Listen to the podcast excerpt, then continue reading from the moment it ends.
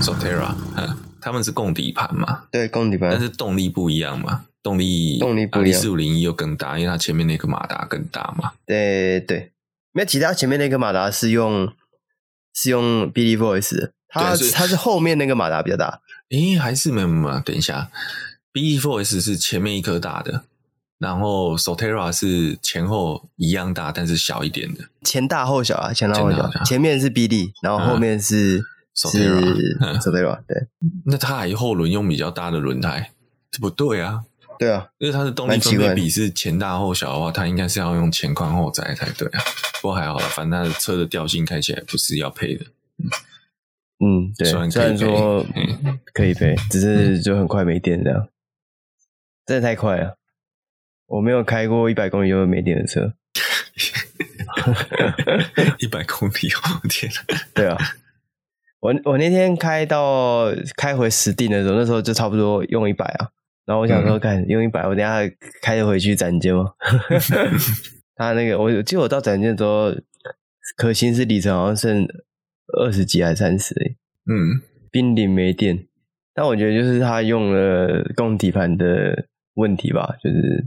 电池太小颗，因为因为你那天开 Solterra 的时候，我没有做到 Solterra 的那，那、嗯、我们先不讲动力好了。那底盘呢，都是全底盘，底盘蛮像的，所以其实 Solterra 的底盘指向也很好是好的、啊，对啊对啊。其实 BD4S 就是好的，哦，对，只是 BD4S 的那个，可是说它，可是前驱的，可是它的那个呢，滤震效果嘞。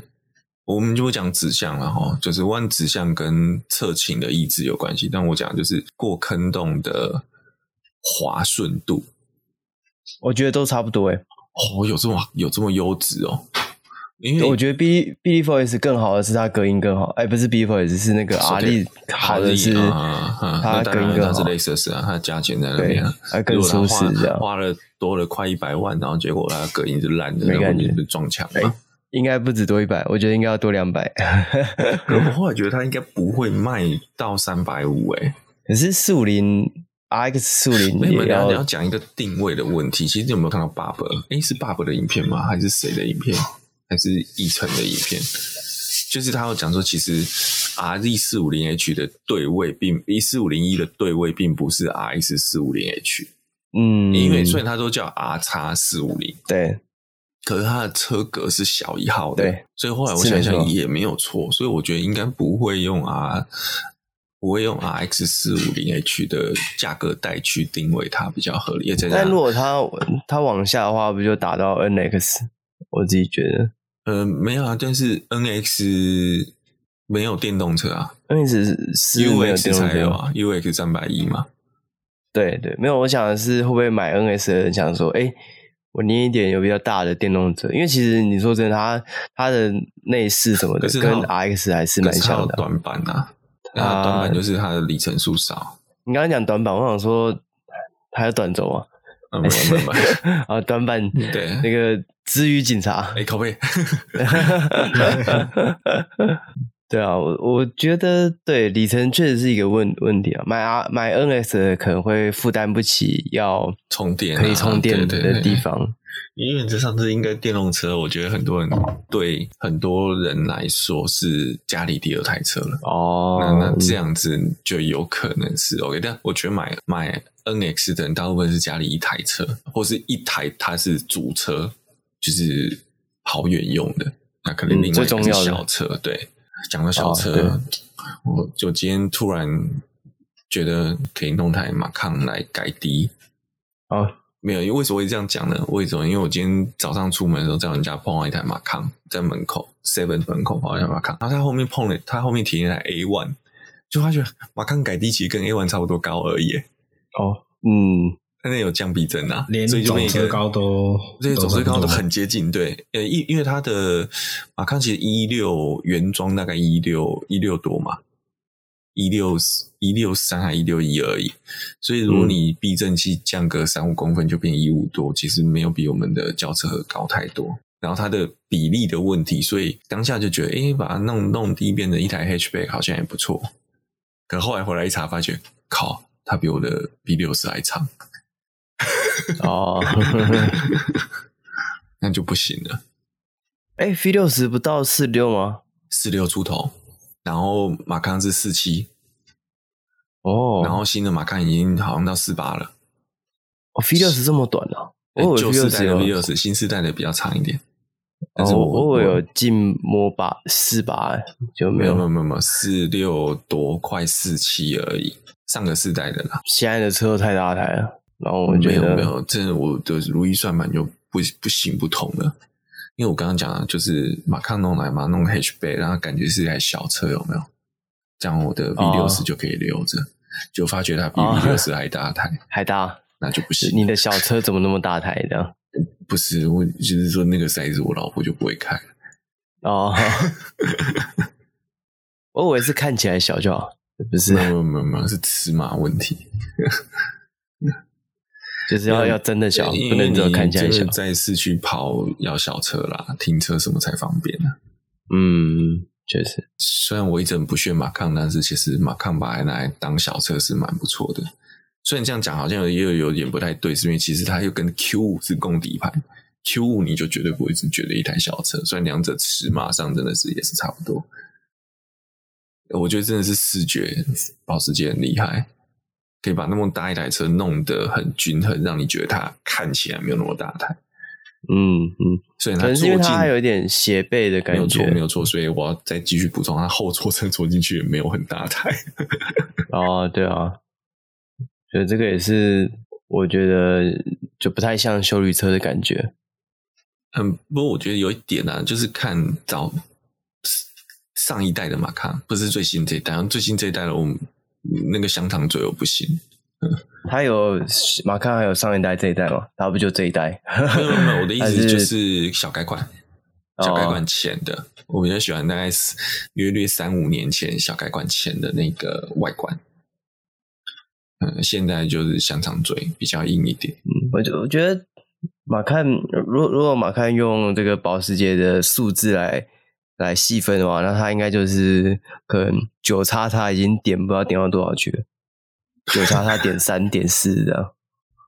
你也不太需要大改啊，因为就要就要换电动了。要电动了，该、嗯、不会电动还是同一个外形这样？好像也是，没有差太多，没有差太多。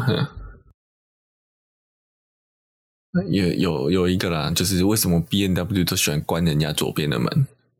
哦，你知道 那个突然撞上去，又有一个车祸，对，那是计程车，对不对？呃，对，那一台比撞人家的多元计程车。是红呃，哎呀，就是红字的计程车牌，嗯，那个真的是蛮 蛮瞎的，对啊，就是没没看吗？还是我完全没看，我觉得就是完全没看，因为两边是有速差的。所以，大来讲，它后视镜只要它有在打方向灯前去留意的话，应该是看得到才对。对啊，他从后面拍上来，这个他那个这个事故也是发生在连假的时候嘛？嗯，对，对啊，连假真的是有很多很可怕的这种，就是比较不注意路况的的的驾驶。我自己也是遇到那个切就。匝道上来啊，然后直接打方向灯，直接切都不看。我他从匝道上来就六六七十，然后我一百一从后面开过来，干他直接直接干进来，他他他就觉得他上来 block 就进去啊，因为他没路了。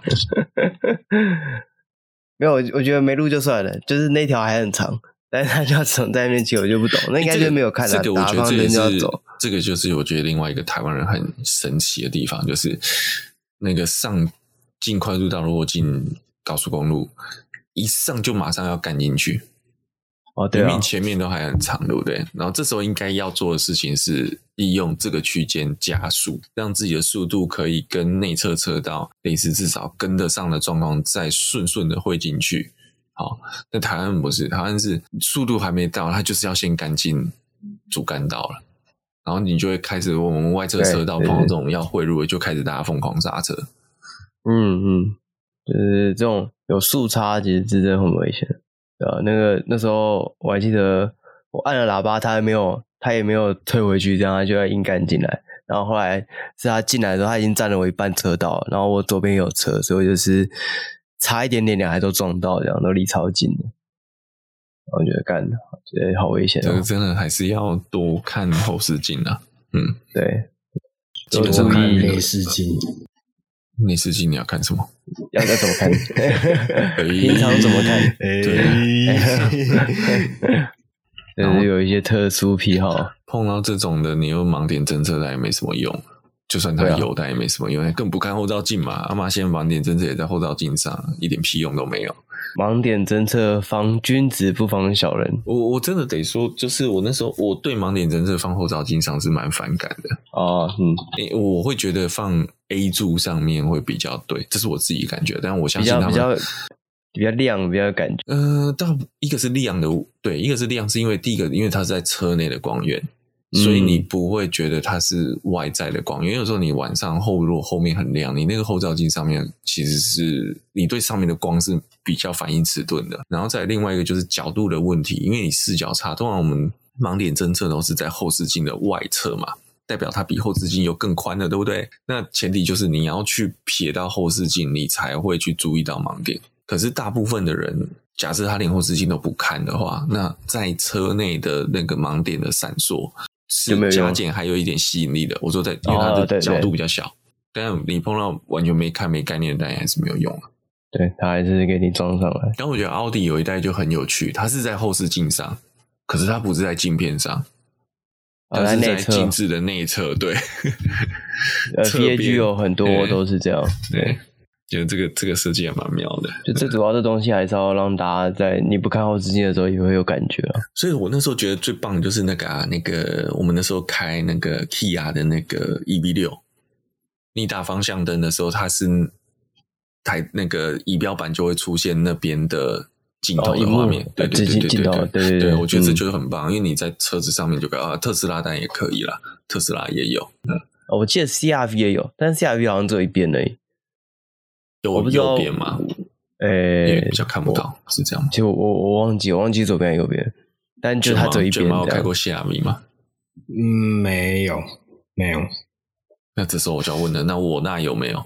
我那你说盲点侦测吗？不是那个类似显示镜头的。哎、欸，有啊，有啊，有，这是最早就是我那开始的。对对对对对。而且那时候还有人出来的时候就酸说啊，方向灯打下去的时候，谁会盯着中间的荧幕看？这就事实再次证明，大家先知都是看人的，对对，先知总是寂寞的，孤寂，对对。没有，但我觉得 Kia 好的地方，就是它不是在中间一幕，它是在数位标板上面。可是这也是一个盲点诶，就是好，你打右转方向灯的时候，你的视线会留在你的正前方的仪表板吗？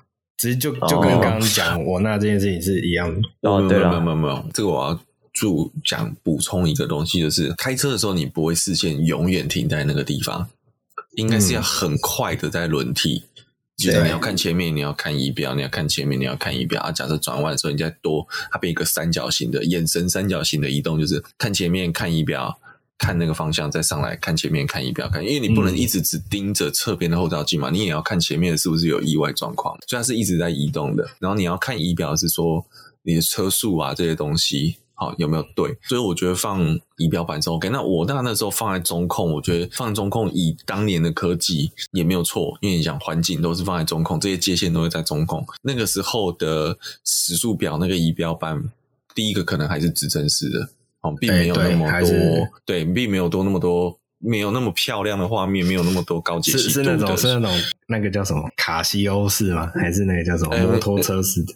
你你讲的是类似七段显示器那种感觉的。呃，对，那我讲我讲的是说，就算就算啊，那时候前面已经换成呃所谓的液晶一幕了，它的区域的规划上面还是没有那么有弹性。就是它一定会，它一定还是时速转速，然后只漏了小小一块做其他用途。对对对对对对对。对，所以以那个年，对以那个年代的。技术力来说，你要把车侧影像或是环境直接投在前前仪表板是不太可能的。那中控当然合理，中控而且中控可以做的弹性就很高，坐在中控不会影响到主要行驶嘛，那边就一个辅助功能，要用不用看驾驶人。那但是 Kia 我觉得做的很好，就是它它变一个小圈圈把你圈起来。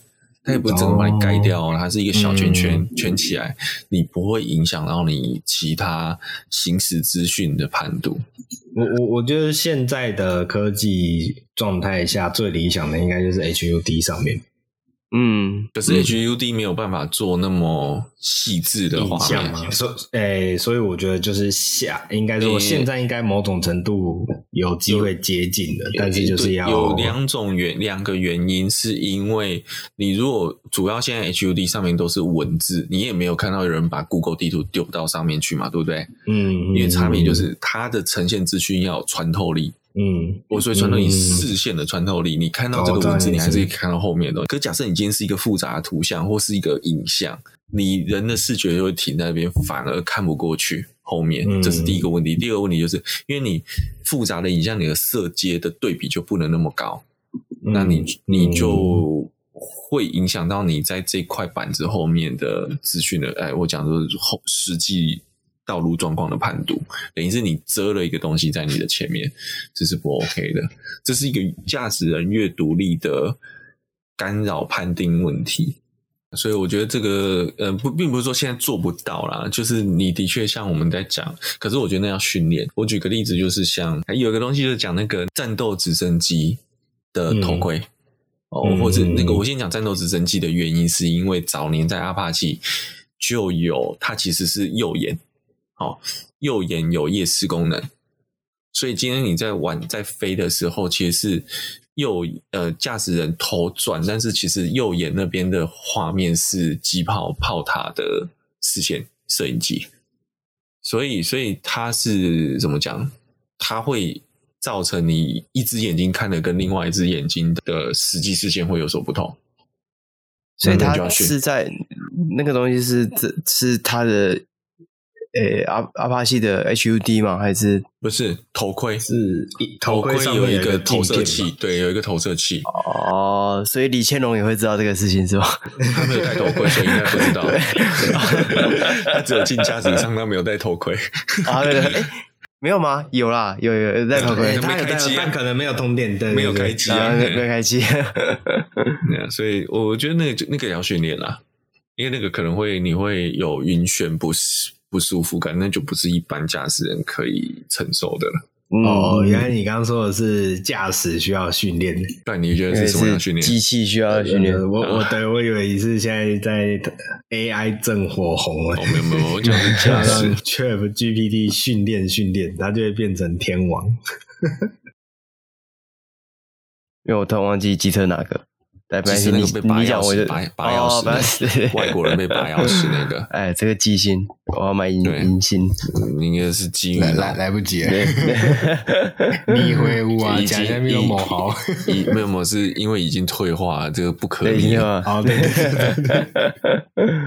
OK，那其实是这个呃前几天发生，这是一个小话题啦哈，就是前几天有一个外国的 YouTuber，呃，应该不是讲外国人，在台湾。那他是外国人的 YouTuber，那他的频道就所以，他就是那个 Rosie，然后他频他这个系列叫做台湾的的 Adventure Begins。那其他就是他骑着摩托到处走了，那他其实重点不是在他。的这个影片的内容啊，讲好像也不太对。其实它里面有一个小插曲，我觉得是值得拿出来讨论。就是它中间，因为他就租了机车，然后全台旅游。那中间有一段，他不小心骑到了高速公路上面，那就发生了。那他也知道他不该骑上来，然后就在，因为他可是因为他是迷，算是迷路的状态。然后就后来他在很快的想办法下了高速公路之后呢，结果他被一个阿伯从旁边拦截。然后这个骑摩托车阿伯可能就是非常的热心，热心有点过头了，就把他拦停下来之后呢，就把他的车钥匙拔走了。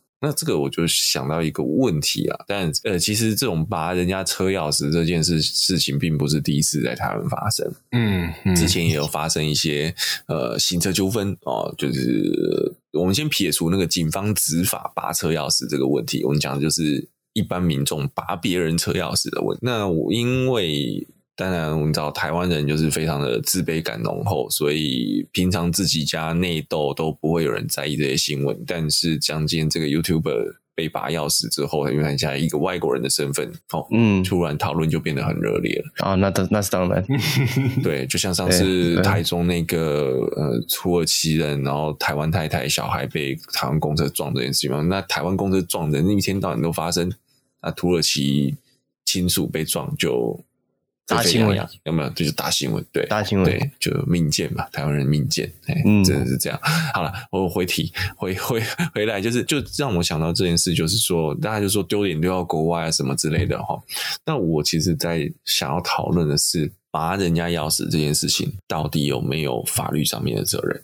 嗯，好，我一刚开始想的第一个就是有可能会有强制罪，好，这件事情。因为你等于是让人家起步走车嘛，对不对？但是其实后来我稍微做了一下，搜寻了一下过去的案例，发现好像这个要判强制罪判不太成。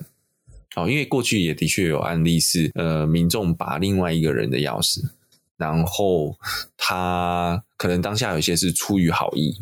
然后就是说，他觉得这个人可能不在状态内，尤其这些事，就是也是之前有一个 case，是一个阿公，他也是骑机车不小心跑上了国道，那就有民众把他拦下来之后，把他钥匙拔下来，就是让他不要再骑了这样子。那我记得这个案例是没有强制罪判成，那有一个原因是因为强制罪里面。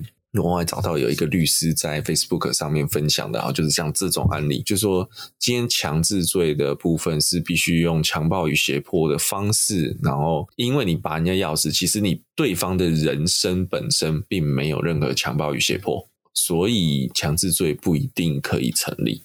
我讲的不一定，是因为后面还会有另外的叙述。嗯嗯、那另外一就是，那那讲说，你拔我的车钥匙，你让我不能移动，是不是有剥夺我人身行动自由的问题？那就有所谓的剥夺他人行动自由罪。那这个更不太可能成立，是因为你剥夺人身行动自由，是你必须要让他不能动，让他不能走。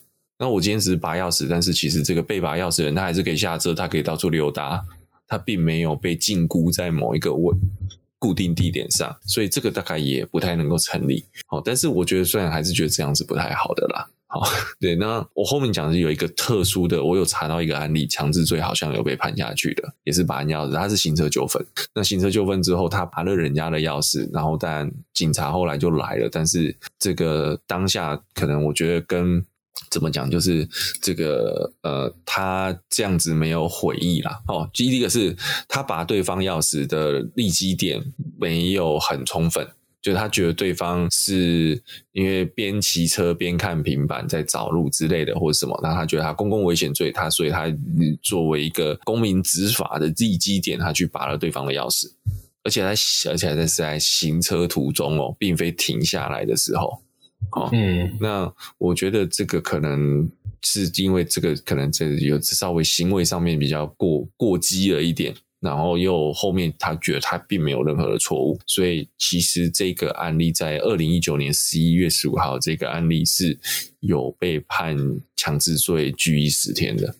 哦，嗯，呃，OK，所以这个是比较特殊，但是拘役十天其实应该是可以易科罚金啦，嗯，就是罚罚罚罚一万。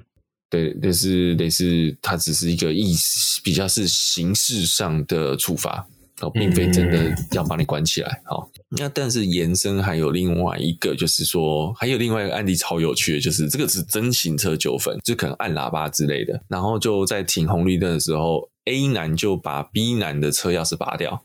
好，重点不在拔钥匙这个行为，而是他把 B 男的这个车钥匙。往别的地方扔哦，就是让你、嗯、让你还要去找不到你的钥匙。对对对对对，好，那这就延伸了另外一个问题是：假设他今天这个把这个钥匙丢出去之后，结果找不回来了，怎么办？好，就是这个钥匙可能就被丢到水沟里面，捡不出、捡不到、找不到，被冲走了，或者被狗吞下去了，被叼走了，或者被狒狒拿走了。好。刚好狒狒从旁边冲出来，把它拿走了。被狒狒拿走，狒狒现在也拿不到钥匙了。不是，不是，不是，不是，现在还有三百多只的狒狒可以拿。还是我以为你要讲是高雄的那个拔后照镜的猴子哦，专拔双臂后照镜的猴子。哦，那猴猴子把钥匙拿走了，好，就捡不回来了。那这个时候会造成。B 男他无法继续，就是他的这个财产受到损伤，对不对？好，因为我有车，但是我钥匙不见了，我这个车就不能骑了嘛。我的财产受到损伤，是有可能会被判财产损毁，哎，会因为财产性损毁起诉了。这样讲，这是可以告的。嗯，嗯，所以这个是延伸一些延伸的话题。但是我就回头就是，呃，为什么要去拔人家钥匙？对，好，那但有有的人讲这个外国 YouTuber 的案例啦，哈，有人是说，呃，这样第一时间觉得，诶警，因为他其实是他被拔了钥匙之后，他就报警，那警察有来，那警察来了之后，他也没有对那个拔钥匙的人，因为他觉得那个拔钥匙的人可能是一个善意的行为，哦，嗯、呃，个人我觉得这个你侵犯了我的自主意识，这怎么会是善意呢？嗯、这叫做情勒。嘿，哦，对，对，嗯、我觉得我对你好，所以我做的都是好，才不是这样子嘞。好，那另外一个延伸性的东西就是说，那有人说，那为什么警察也不开这个 YouTube 罚单？再讲他上骑机车上国道是要开罚的嘛？对不对？嗯、那为什么这个派出这个来接货报案来现场的员警没有开 YouTube 罚单就让他走了？呃，我觉得这也是合理的。为什么？因为不是那个警察的业务，而且他也当下并没有看到这个 YouTube 跑到国道上，他也是被转述嘛，没有影片嘛。哦，影片是后来才出来的。那所以至于要不要开这个 YouTube 罚单，是国道警察的事情，并不是那个接货报案过来的员警的工作。嗯、哦，对，所以我觉得这个一码归一码，大家要分清楚。嗯、我我我以为刚刚本来要讲，因为台湾最美的风景。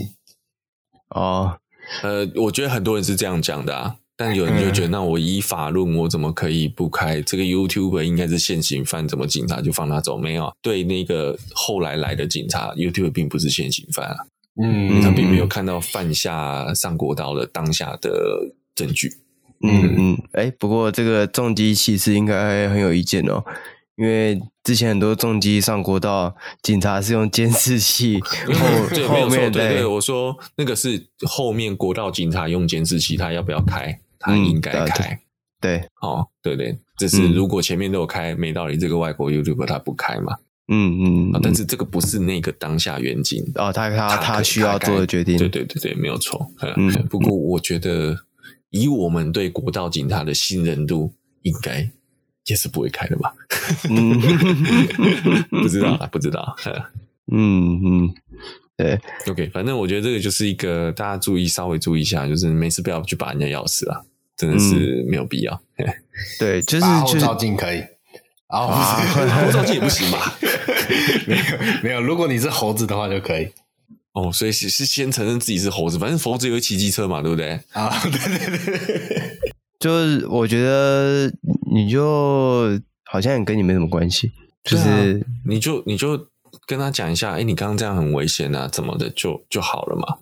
对啊，对啊，嗯，他也没有爱到你，嗯嗯，而且说真的很危险吗？啊，你如果你说边找路边看手机这件事情本身危险，对啊，对对，确实啊，对，但你上前去有一些肢体的这个交流。不是更危险吗？我记得，而且又是在马路的中间。嗯嗯嗯，呃，你如果比较合理的，就是骑到他旁边，然后用很大声的给他撤雷，然后就赶快骑走这样子。嗯、哦，对对对，对，而且就是今天就是一个一个外国人，一个一个女生，对，嗯、这样讲好像诶。欸政治不正确，现在是一个男女平权的时代。但是如果 假设今天是一个外国人，然后长得像巨石强森这样，阿北，你敢过去拔钥匙吗？瞬间手就被折断了吧？对，对啊，所以你真的是好心吗？我觉得应该不是。对，觉得有一种就是逞一时之快了。对，对，对，对，对，而且就我觉得，好吧。对，台湾蛮多这种，就像之前上上次看到那个国道上面摩托车上国道，然后被人家拔钥匙这个事情的时候，我也觉得，哎，这种事发生在台湾嘛，就听起来很像呃一些更落后的国家，对对对对对，才会发生的事情。就这就好像你在路上被人家抢包包一样那种感觉，就是抢手机那种。对，因为我真的觉得，第一去拔人家的车钥匙，这是侵犯。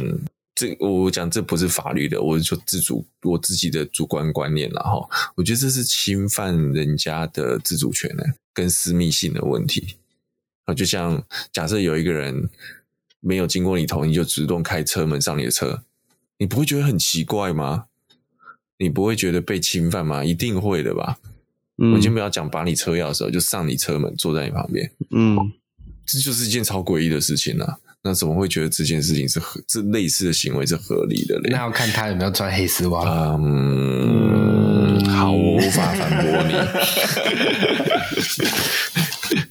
对，所以我觉得这个这个嗯，不管利益是否良善，这个行为。不是好，不是利益良善所，所所有的行为都可以正当化。嗯嗯，我觉得这是重点。嗯，对，所以对呃，还有就是，你把人家就像你讲的，就算我今天是看起来像个弱女子好了，或是比较单身形单薄的男性，你去把人家钥匙，你怎么知道他车上没有什么其他东西？会不会反而自己受到伤害呢？嗯嗯，对对对。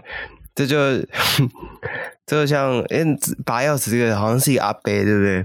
对，阿伯，就年纪很大这样。这让我想到一个笑话，就是有一个也是老人，他就纠正一个年轻人做做什么事情这样。哦，好像是什么，假设就是走斑马线不要用手机这样。那个阿伯就跟年轻人说：“哎，你走斑马线不要用手机，这样很危险。”那个年轻人就跟阿伯说：“你知道我爷爷活到一百岁。”然后阿伯就就问他说：“是因为他过马路都不滑手机嘛？”然后那年轻人就说：“不是，是因为他才不管别人的闲事。” 对，就是对，就是。如果你想要活得长久的话，建议你是不要管别人的闲事啊。就这件事跟你实在是没什么太大关系，建议还是让他走，对你的人生比较安全一点。这个我就得说，的确从这个角度看，台湾就是一个良善社会。对，你今天在美国，你哪敢这样做？啊，对啊，对不对？你直接你手伸过来就直接被喷了，好不好？嗯，啊、就被喷子喷了。我就是真真是被我的喷就是喷子喷啊，并不是嘴巴喷啊。嗯，然后你如果是在荒郊野地，根本没有人知道你发生什么事情啊。可能下一台经经过的车辆是一个小时后了。真的在美国，不要乱按喇叭，不要不要不要讲拔人家钥匙，你连喇叭都不能乱按。对对，尽量不要。这是真的是台中那一种不能乱按吗？没有，你真的在美国不能乱按喇叭。对，你的喇叭是一个非常的怎么讲？某种程度是你就是像这样讲，你在台中碰碰到碰到某些黑车，隔热纸贴超黑的那种，你也不要乱按喇叭嘛。我们不都是这样笑嘛？嗯、对不对？你也你不知道。等一下会不会就是这个有名的火锅特产就过来了嘛？清鸡火锅，对，一样在美国也是一样的意思，不能乱按喇叭。真的是你不知道，因为持枪的人太多，你也不知道精神。先不讲他开枪合不合法，精神状态不好持枪的也是有啊。嗯，然后嗯，不要拿自，不要就是 想要活久一点，就是就是。不要管太多事情，这是真的。对 对对，就是跟大家分享长命长命百岁的这个秘诀啦。对，就是少管别人闲事，这样。那讲到隔热纸，对啊，哎，最近不是又有一个隔热纸的新闻吗？对，那我们是不是要先来开场？也有，我又忘了开场，又忘记开场。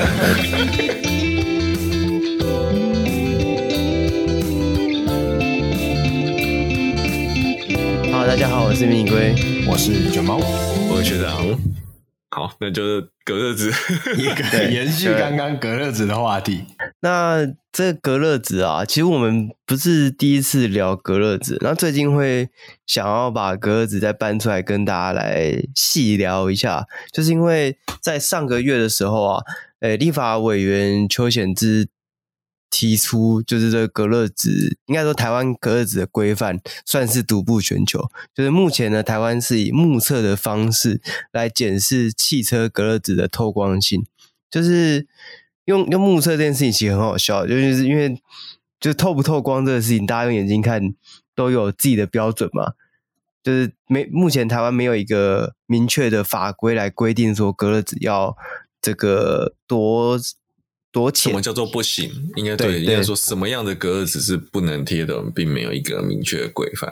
对对对对，那我们讲的隔热纸不能贴，其实并并不是单指隔热纸本身，你一定要贴在什么样的呃系数以上，而是隔热纸的颜色加上你原本玻璃的颜色哦。因为呃大部分的车啊，现在的新车它出厂的时候，其实玻璃都有做稍微暗色的处理了，就虽然不会很明显，但是你在加上你的隔热纸之后，其实就会有一定程度的颜色的差异。对，那我们比较常看到的国外比较多，就是用这个，他们有一个仪器，好像就是夹着那个玻璃，它就可以知道你这个透光率是多少。这样，我是看一些美国在临检的时候，他们的这个，呃，有我之我们之前的节目有提过，美国大概基本上分两种做法，一个就是用直接用透光剂，这是最准的嘛。对，哦，因为你就是拿个仪器，嗯，一翻两瞪眼。一翻两瞪眼，对你内外一夹就知道它透光率多少。嗯，那就就很明确，你就是个这个，你按照当地政府不管是州还是郡的规定，那你的透光率一定要多少以上？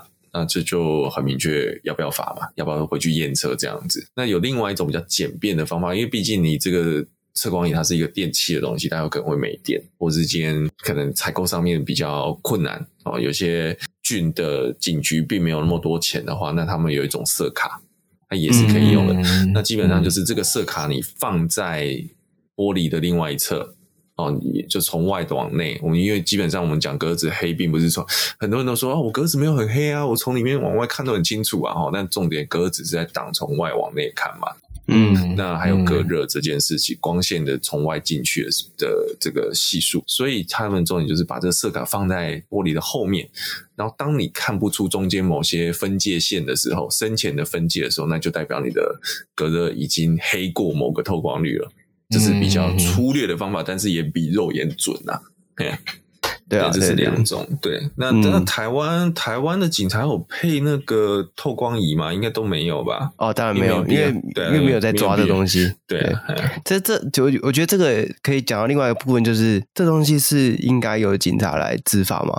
因为以台湾的这个交通法规来看呢、啊，其实警察是不负责这个跟汽车有关的诶开罚。就警察能做，就是叫你回去验车，但是国外好像是直接开罚的样子。嗯、呃，隔热只是国外可以直接罚。对对对对，但是在台湾、呃，我们要讲国外了，我们讲美国啦。美国的是可以直接，我看到蛮多影片都是这个 chef 直接就拦他，就是拦，然后就说你这个格子看起来太黑了，我量一下，量一下，你这个格子真的是超过法律规定标准，那请这个是罚单，然后请你限期改善回去验车这样子。对对对对，那以台湾的规定来讲，像我们平常路上啊，警察如果拦你下来啊，他要你的车子有什么改装什么，他都是不会直接开罚，因为他会，他就只能开一个验车单，让你回去验车这样。对，对，所以如果以台湾的这个执法的方式来看啊，这个东西应该是归监理站管，所以嗯，比较有可能的也是监理站的人出来。诶，摆摊的时候才能直接开罚，或是就像我们刚刚讲的，警察会开验车单，让你回去验车，这样这是比较符合目前台湾的法规。我想到一个问题，诶，那噪音执法呢？嗯，噪音执法，也是也是。对，我刚刚在想，我记得是环保局是不是？所以噪音执法是环保局摆摊，并不是警察摆摊。OK，可是那那那，因为我们刚刚有提到，其实现在如果你太明显的就是。太明显排气管有声音的时候，警察也是请你回监理所去做验车嘛？没、嗯，哎，那对，没错，没错，没错。对，那那那我的疑问就是，那到底这个归环保局还是归监理所？还是去？还是去环保局验车啊？是不是声音是去环保局验？声音我记得是环保局、欸，哎，对，声音可是啊，对对对对，监理站不是有那个把车超坏的那个吗？对对对对，那是环保局。对，监理站不管声音大小，他、嗯、只管你排气有没有验验过而已。哦，呵呵呵呵，对，所以很多人会担心他的车排气管太大声，去监理站会不好验车。其实他们不管声音的，对，只要你的排气是正常的，监理站不会麻。诶，通常啊，通常是不会找你什么麻烦。哎，他这个是，他没有这个权限的，对，验那个成分是不是？对对对，验你排出来的气体是不是符合标准的？嗯嗯嗯，对。所以你看台湾的法规多么畸形嘛？这一台车可以分这么多不同的监管单位。嗯，大家都要管一手，这样对，那就捞一次啊，这样的状况就变得非常非常的复杂，就让大家会不知道说这东西应该由谁来谁来发这样。好，那邱显智其实有讲到啊，就是在咨询的时候，他有讲到台湾就是独步全球啊，用目测法啊，那就就算有些人贴到很夸张的颜色，可能十五趴、三趴那种，就根本都看不清楚，呃，外面或是里面的状况，其实也是可以上路行驶的。对，那当时呢，这个交通部长就承诺说会在三个月内提出相关的法规修正。那好，很快不到三个月之内，这个交通部就有想法了，那就是未来呢将会对于这个计程车有严格的执法，这样。对，那我就觉得，哎，这是蛮好笑的，因为计程车其实本来就有相关的法令的，就不用他讲，嗯、对，原本就有法。印象中，我们上次聊的时候有讲到嘛，因为计程车有安全承载的，怎么讲？嗯，管管理安全疑虑，对。对对对，就是你怕，因为之前就有一些计程车司机犯行的问题嘛。嗯，那我觉得也是要呃维护计程车的整体，大家对计程车的印象。所以计程车是本来就有规定不能贴太黑的。嗯嗯嗯，对。那这个交通部长说明啊，因为就像刚刚小杨讲，计程车有发生过一些案件，所以有一些治安的考量。那另外啊，交通部长说，因为全全国现在有七百万台车，那健身的只有十万台。那如果七百万台车的隔热纸都要拆除呢？这个是很大的工程。我想说，哇，这个是理由吗？这个是 这个理由听起来太瞎了吧？这个不，这这就像我们台湾在对付违章建筑的理由也是一样的、啊、哦。哦，对对对对啊，就地合法。就地合法，对啊，还有什么农地工厂啊，呃，农地盖农舍啊，哦，对对对，其实这这衍生到一个蛮大的问题，就是假设我们现在真的要来规范好了，但是规范之后的车不能贴吗？还是以前大家贴的都要拆掉吗？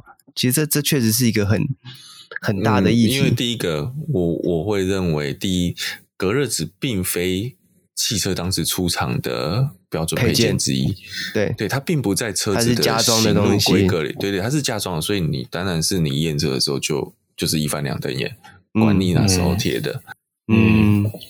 哦，你你这个就是我当时车的型号就是这样子，那你这个就是与规格不符嘛，那你本来就要移除啊，嗯嗯嗯嗯，对，所以其实在这个就讲到这个部分啊，就可以知道为什么他有交通部长不敢。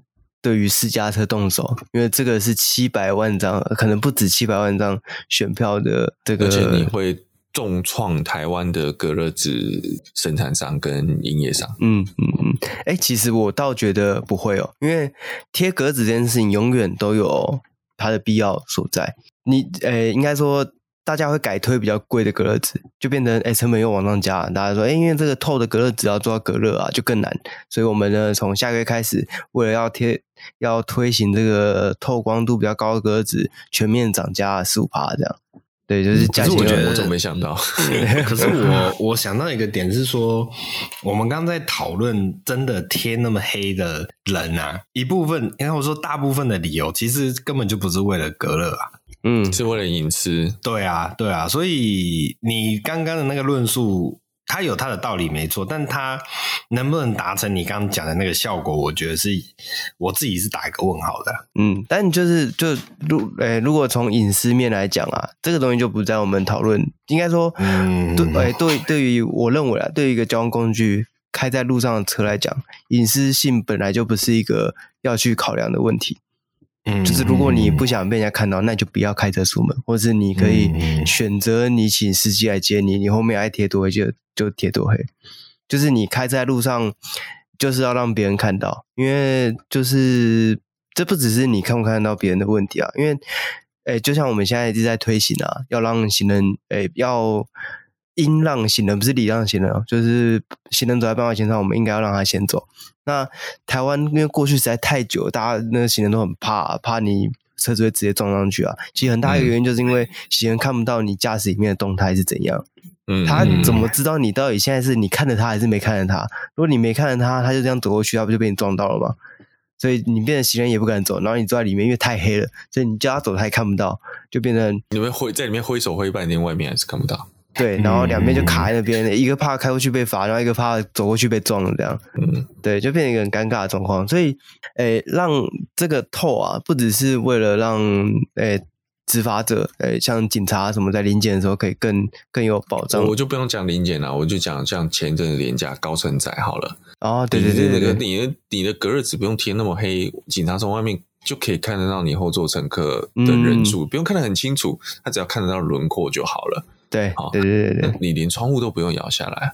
对，你知道为什么现在现在我们的这个高层在在路口的时候，不是都会挂一个牌子说“请摇下车窗”吗？嗯啊，那就是因为大多人都贴太黑了嘛。对啊，嗯、假设你我常常我有碰过，就是常常是因为我也没有贴 NA，所以我根本还没到那边，我窗户都还没有摇下来，警察就挥挥手叫我过去了。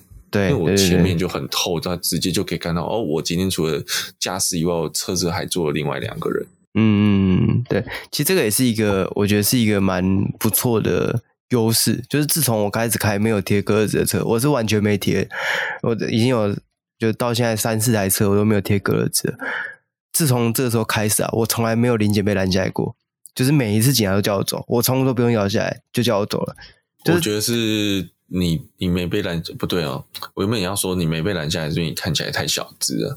哦，这应该才会被拦下来，对，应该才会被拦下来。这个无照驾驶，对对对，对，应该应该是说，就是警察已经有很很，我觉得很大一部分的既定印象啊，就是你你车窗那么透，你要怎么你做什么事情会被发现？对，嗯，对你，这这让我想到机车啊，如果你挂的那种汉堡，通常也比较不容易被拦。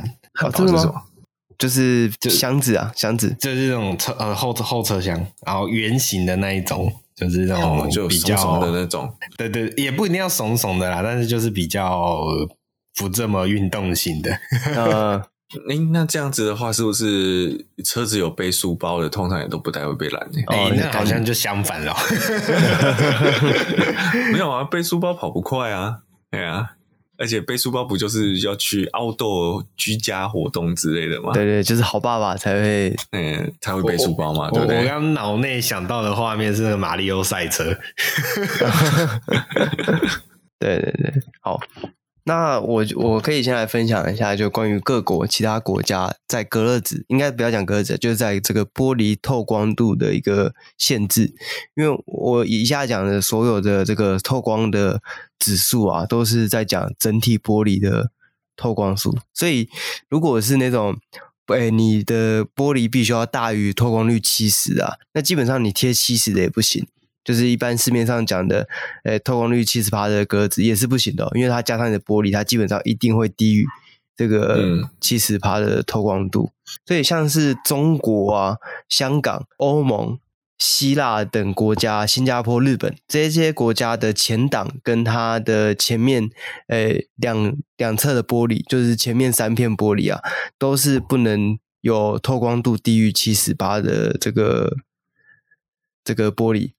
对，就是它的玻璃都不能低于七十帕的透光度了。要么贴八十，要么没贴嘛。对对，其实这样的限制基本上就要你不要贴了。对，那在少数的国家，像是在法国就禁止你的前挡贴隔热纸，就你不能全贴，你可以贴在车顶，所以会有车顶一条的那种，有没有？以前台湾早期也蛮流行，嗯、欧洲车有，对。对对对对，那呃，澳洲也没有，也是禁止你贴整面的玻璃。然后美国在部分的州也是不能贴前挡的。对，其实前挡在蛮多地区都是不能贴隔热纸的。对，那另外啊，在像在后座的玻璃啊，基本上就没有太大的限制，除了像欧盟有一些地区，它是一样要贴七十趴以上的。部分，那其他地方就比较少限制在后面的两扇玻璃，还有后挡的玻璃的这个颜色，这样对。嗯，不过我觉得这个是一个，我稍微讲一下啦，因为你说后面贴黑为什么相对比较没有那么。影响是因为我们其实，在新闻的时候，刚好最近也都讲到福特的 van 嘛，我们就讲这个商用的 van，商用的 van 常常后面都是包起来的，对，但是其实你根本没有看，对，对，你根本就看都看不到，所以其实重点还是在前座跟前挡，嗯，这三片玻璃上面。嗯嗯嗯，对对对对，而且其实很多车本身就可以选这个后座的暗色玻璃，所以很多不少欧洲车的前后座的玻璃颜色，就连我自己那现在的 Tiguan，它的前后座的玻璃颜色，原厂出厂就不一样了。那个 Tiguan 还很老的嘞。对啊，嗯、对啊，我那第一代的 Tiguan 就已经有这样的设计了。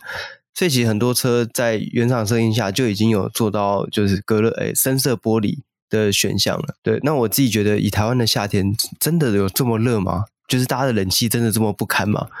我开的已经是欧洲车，就是欧洲老车，也算是冷气应该是大家乡民口中所说的就是最不冷的那一群人了。但我真的觉得。黄昏牌，对，但是你也没有到黄昏牌啊，就是你要说它不冷吗？我觉得还好，但是当然是没有 Toyota 或者是像我以前开斯巴鲁那种冷气这么冷这样。但是你说会不够用吗？我觉得就算全全都没贴，也不至于到真的会热到像夏天那种那种感觉这样。所以真的贴隔热纸，或是说贴这么深的隔热纸，有是真的完全隔热的需求吗？我觉得大部分人应该都只是。像九毛刚刚讲的，就想要有隐私性这样。嗯，对，那就还是。我觉得还有还有一个是像我们家就之前有这个讨论，就是说，尤其你会讲特别通常想要贴黑，有时候嗯，就做多数其实是妈妈，嗯，因为他会担心他自己带着小孩，小孩在后座的时候，那如果他贴的格子是外面可以看到，会不会有坏人？就看到哎后座一个小孩，然后这个妈妈感觉就是一个弱势族群，所以会做诶不好的事情呢之类的。嗯，那我觉得这是一个怎么说，就是台湾的这个，嗯，也不能讲观念不对，因为我们家也有这样的讨论。所以我不能说观念不对，不然我会有性命上面的担心。没有，但我觉得其实是一个应该是要寻求更多的防护哦。比基本上，其实像你把车子就是你该锁该锁门，你就要锁门哦。嗯。然后跟跟一些呃，就是碰到如果真的有行车纠纷的时候的一些处置基本观念有，其实我觉得不太担心这些事情了。对啊，不过这个这个。这个是非常主观的，我会说这个真的是非常主观的。那有很多人他们就是真的是因为隐私考量而去贴黑，那我觉得你就贴后座嘛。对啊，对。那前座前座涉及到驾驶安全相关的就，就你就透透明一点咯。嗯嗯嗯嗯，或是我们今天就法规要比较明确的规定了。嗯、对。对啊对啊，我觉得最最终就是要回归到法规了，因为这东西没有办法靠。大家的这个自制力去阻止大家不要贴黑，因为现在我必须要讲，现在市场主流就是大家还是会推荐贴深色的隔热纸，因为对于店家来讲，我卖深色隔热纸比较便宜，然后客人贴了之后效果又好，嗯、为什么我要卖浅色的来砸自己的脚？这种感觉，对，对那一直其实就是法规没有在禁，没有在禁止这件事情啊。那如果法规强制他一定要贴什么颜色一张啊，基本上。哎，不管是格子厂商或是店家，就会想办法找到出路了。对啊，就是我我举举个例子，就是说，刚刚你讲很多格子其实都是所谓叫业代送的，嗯，好像我们像我们自己这个自己在新买新车，还自己拉去特别挑什么规格的，讲真的还是少数，大部分都是业代送的歌都。熬就觉得哦，好像这样改熬业代可以赚嘛，对不对？因为业代它都有一个类似它做赠品的金额，那中间就会隔了纸，像你讲的，就是那这时候业代当然就会推比较深的咯。因为就第一个，我既然都是我要我要吃掉我自己的口袋利润，那我当然是成本越低越好啊，嗯、而且贴黑的到时候比较不怕不热嘛。对不对？假设我今天贴一个浅的，但是却会热，到时候还要被客人靠背，嗯，对啊，所以我觉得这个是一个也算是恶性循环啦，就变成大家对这个东西没有一个基础观念的时候，就会觉得好像越深越好的情况下，然后又不想花钱，那自然这个就这个市场跟这个需求面就会沦为呃劣质，不要讲劣质，就是。低价品充斥的市场，嗯。嗯嗯，对，对，当大家都想要贴透光度高的格子的时候，自然这个良性的竞争之下，最后还是消费者会得到这个受惠啊。这个时候我就要讲一个非常鸡歪，就是 Volvo 的前挡隔热纸是有限定的。有限定是什么意思？我就讲，就是说，哦，或者我们讲讲找之前那个速八路的 EyeSight。嗯，因为它 EyeSight 的那个镜头并没有贴紧在玻璃上哦，所以它是会透过隔热纸的。那在这种情况下，你找外厂的一些隔热纸，它就会造成触发你的 EyeSight 或是 Volvo PA Two 执行不正常，因为它镜头可能一些屈光率或者是一些色颜色变了，造成它。影像判断上面的问题，Volvo 这个我比较不能理解，是因为 Volvo 镜头其实是贴在玻璃上，所以照理讲隔热纸应该不会影响才对了哈。但总之，呃，我印象中从新世代十八的 X C 六 X C 六十开始就有一些对前挡隔热纸的规定，所以并不是你想贴什么就贴什么的。嗯，啊，就是应该是这样讲，就是它是变成一个车商的借口，就是你要贴我配合的。嗯哦，嗯，好，嗯，那你如果贴跟我没有配合的隔热纸，造成车子的这些辅助驾驶功能失效或是暂时的失能，诶，这个不是我造成的咯，哦，因为你没有符合我的规定嘛，嗯嗯。有点像换机油啊，换轮胎啊，没有用原厂保证的那种，嗯，原厂认证。现在大概比较一般的车厂比较不敢这样玩了。哦，我讲轮胎，嗯，但是法拉利就有啊，嗯，法拉利你不止轮圈不能换，你轮胎尺寸乱换，它也会跳灯的。对对对，是哦，连轮胎尺寸都会。因为他的那个转速不对，呃，我我可以理解他是用转速来判断，我只是好奇说他这样子限制，对，嗯，对，因为他有，因为他觉得那些老板车手就不会开车嘛，嗯，破坏他的辨认怎么办？我帮你都设定好了，你这样破坏掉，万一你撞车，那损毁我们法拉利的形象，这样。哦，是这样子，对，这倒是真的，因为法拉利对保对个怎么讲？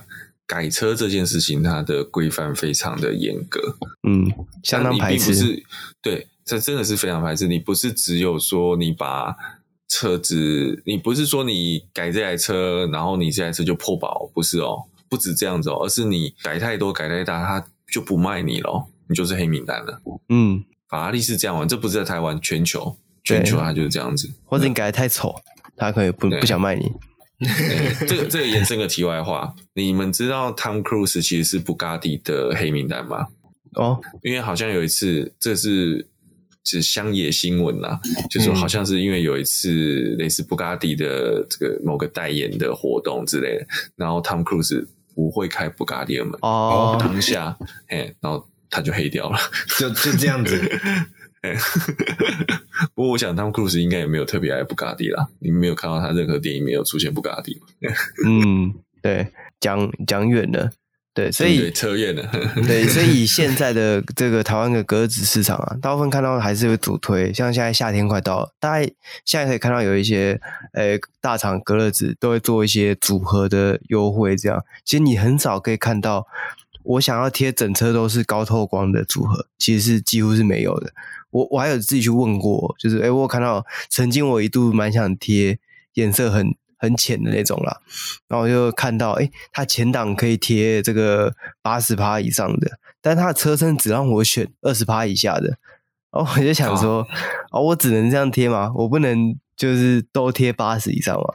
然后就因为大部分这都是原厂做的活动啊，那店家配合店家也没有这个决定权，就如果要。卖这个促销组合的话，就变你必须啊，原厂的行销也不是白痴，他会这样做，一定就是因为大家都这样贴，所以这样最多人买，他就这样做，这样。所以我觉得这终究就是要回归到法规面去，让他来限制这些事情。对，那这个现在看起来政府的角态度也很明显了，就是不想要去动这个很难很大的议题，这样。嗯。四肢减软的刺，啊，对对对，先先先从好动手的下手，对，先从原本就有规范的建车开始哦，我们先从建车强力执法这样，对，然后之后再来。之后看某年某月可能换个执政党之后，我们再来处理这些。哎呦，你要换哪个执政党？我觉得要处理应该要到红色的了吧？哎呦，强制强制、欸！我持保留态度。我会想到我出差的经验，那个路上的喇叭声从来没有停过，我就觉得这应该不是。没有没有，这是两回事啊。你民众要按喇叭是你的事情啊，我叫你猜隔热纸是大家都要猜啊。哦，OK OK OK OK，嗯，对啊，所以我所以是共和党嘛？啊，共和共和 共差党。哦，我刚刚本来想要圆一下，对对，但是这个这个很难的，对，不我我不是说就是猜隔热这件事很难，我说这这各方面都蛮难的。你好含蓄啊！对对对，那我还是期待，因为其其实现在我们在路上看到有一些计程车，哎，现在计程车越来越多了。我们讲不单只是讲黄色计程车，多元计程车其实也包含在刚刚讲的这个计程车的规范里面。那很多多元多元计程车啊，其实是这个平常大家自己在开的私家车，那格子颜色其实都蛮深的。如果大家等一下，等一下，他要挂计程车牌，他不是就应该要符合计程车法规吗？哎，没错，没错，没错。这所以，所以这才是我想讲的，就是那这些机多元计计程车，我们有机会看到政府真的有在做这件事情吗？就真的有想要强力执法吗？嗯嗯，对，还是只是又是哎，对，站在台上我们讲一讲，讲说哎，我们会针对计程车，那真的就只针对一些黄色计程车，针对一些原本就没贴格子，我们就强力的规范它不能贴格子这样。对，那就是变成又在这个做一个假动作，让文字游戏。对对，让大家新闻出来的时候好像有做了什么，但其实没做什么这样。啊，其实今天这个整个节目听下来，其实就是再一次呼吁大家，就是哎，确实好，我们不否认隐私是一件呃有是一件重要的事情，但是呃，在顾及自身的隐私。的大前提还是必须要先呃，我们要先考虑到呃，行车用路的每一个人的其他人的各种面向，比如说安全问题也好，或者是呃各种其他的面向，都是需要考量的。因为毕竟这这条道路不是只有你在用，对，是大家都在用。那大家都在用的时候，其实大家互相呃互相为了互彼此的安全着想，其实这才是这个真正提升用路环境的一个最好的方法。OK，那那我们讲到这个透光率嘛，我我就想到一个概念，对，大家看看你女朋友，或是看看你老婆哦，穿的黑丝袜，对对？你会希望她很黑很黑吗？不会，你会希望她透一点，要要有一点可以哎透出来哎，所以这个大家的隔热纸其实也是一样的道理。好，那我们这今天节目的最后也还是再提醒大家，就是在大家可以尽量去做一个呃合适以及对大家。